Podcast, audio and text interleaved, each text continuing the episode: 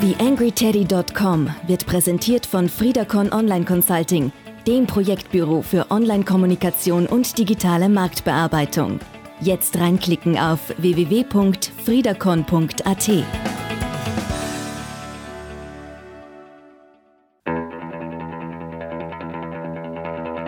TheAngryTeddy.com, Podcast für Social Media, Online-Marketing und E-Commerce. Hier ist dein Host Daniel Friesenecker. Hallo und Servus zur Ausgabe 147 des TheAngryTeddy.com Podcasts. Und ich möchte heute ein bisschen über das Thema Skills, Know-how, äh, Wissen rund um die Strategieentwicklung für Online-Marketing und Social-Media-Strategien sprechen. Genaueres kommt dann gleich noch. Äh, wie ihr ja wisst, habe ich in der vorletzten Ausgabe so ein bisschen das Modell hergezeigt, anhand dessen ich äh, diese Strategien entwickle. Äh, in der letzten Ausgabe haben wir so ein bisschen geschaut, was muss ich mir denn überlegen, wenn ich über das Team nachdenke, das diese Strategie dann nachher auch umsetzen soll. Ja, und heute soll es dann eben ums Know-how und um die Skills gehen und die Vorüberlegungen, bevor man eben dann wirklich losstartet. Bevor wir in diese Ausgabe reinschauen, möchte ich noch zwei Hinweise auf Veranstaltungen geben. Äh, die erste Veranstaltung ist der Great Day for PPC Automation, veranstaltet von der SMAC am 18. Oktober 2017. Dieser Podcast kommt raus am 10. Äh, Oktober. Das heißt, ihr habt noch eine gute Woche Zeit, euch um Tickets umzuschauen. Äh, das Schöne für die TheAngryTeddy.com Leser und Hörer ist, dass ich ein minus 25% Ticket für euch habe, also einen Rabattcode, mit dem ihr euch minus 25% holen könnt. Zweiter Hinweis ist die Performix Digital, die so zumindest in ein ähnliches Themenfeld äh, reinschlagen wird. Äh, die findet am 23. und 24. Oktober in Wien statt und da habe ich einen Rabattcode, mit dem ihr immerhin um 15% günstiger reinkommt. Ja, das für den Einstieg und jetzt rein in den Podcast. TheAngryTeddy.com Podcast. Podcast. Nähere Informationen auf TheAngryTeddy.com oder auf Facebook.com slash TheAngryTeddy. Ja, wie gesagt, es soll heute so ein bisschen um die Skills gehen und die Fragen zum Know-how, die ich mir eben im Rahmen so einer Strategieentwicklung stellen sollte. Und dazu möchte ich euch am Anfang so eine kleine Geschichte äh, erzählen, die mir vor kurzem passiert ist.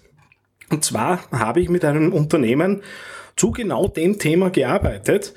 Äh, und wir hatten dann auch das Thema am am äh, Schirm. Wie geht's jetzt mit Know-how und Wissen und so weiter äh, weiter in unserer äh, Strategieentwicklung? Und haben einfach mal angefangen, auf einem Flipchart die verschiedenen Skills, die wir brauchen werden, zu sammeln.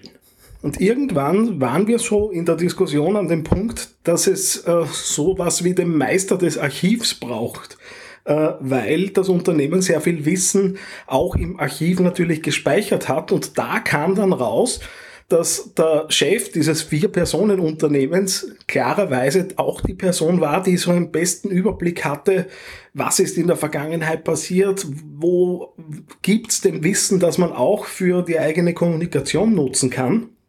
Und somit war klar, dass auch dass, äh, dieses, dieser Teil äh, Wissen zu speichern und zu wissen, wo man was findet, äh, tatsächlich am wenig Social Media affinen Chef hängen bleiben wird.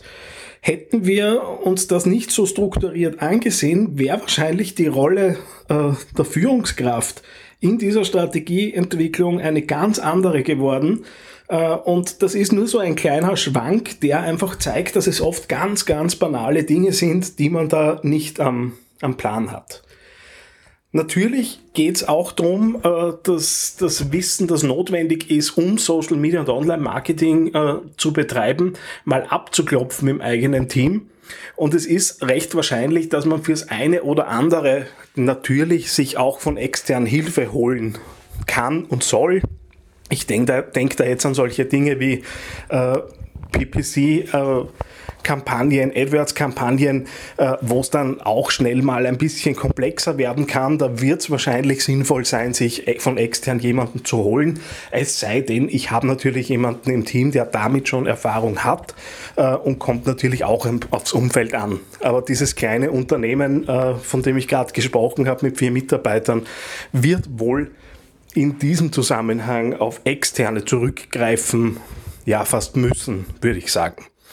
Und dann gibt's die, diese vielen anderen Dinge, die ja so ein bisschen zum Thema Medienkompetenz natürlich gehören, aber natürlich bespielt werden müssen. Ich muss mir überlegen, wer kann bei uns texten, wer kann bei uns vielleicht fotografieren, äh, wer kann Grafiken erstellen, wer kann gegebenenfalls Videos machen.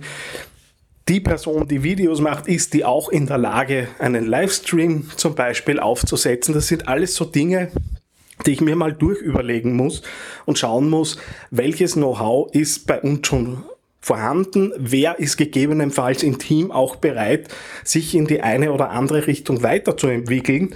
Äh, und erst wenn ich das klar habe, kann ich natürlich dann auch noch später über verschiedene Plattformen und äh, Formate auf diesen Plattformen ordentlich nachdenken äh, und arbeite natürlich auch schon so ein bisschen ins Thema Budget, Ressourcenplanung hinein.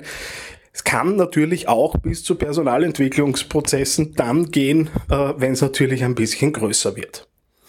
Das heißt, so grundlegende Fragen, die ich mir stellen kann und einfach auch wenn ich jetzt allein äh, am Schreibtisch sitze und mir Dinge überlege, könnte es sein, welches Wissen benötige ich denn, um überhaupt äh, online erfolgreich zu, zu sein? Wer kann mir intern zuarbeiten, wer kann mir extern zuarbeiten. Brauche ich von extern jemanden, brauche ich eine Agentur, brauche ich einen Berater äh, für einzelne Fragen zumindest.